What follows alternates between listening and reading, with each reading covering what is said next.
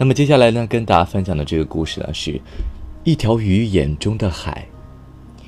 有一条小鱼在很小的时候便被捕上了岸，打鱼的人看它太小，但很美丽，便把它呢当礼物送给了女儿。小女孩把它放在了一个鱼缸里养了起来。时间久了，它游来游去时总会碰到鱼缸的内壁。心里呢，便有一种不愉快的感觉。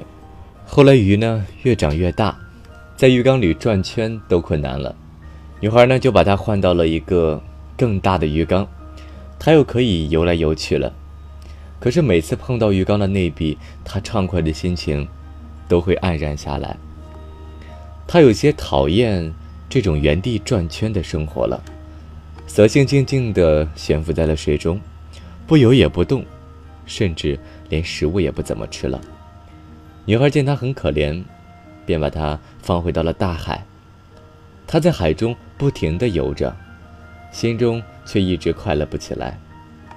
一天，他遇见了另外一条鱼，那条鱼问他：“你看起来好像是闷闷不乐呀？”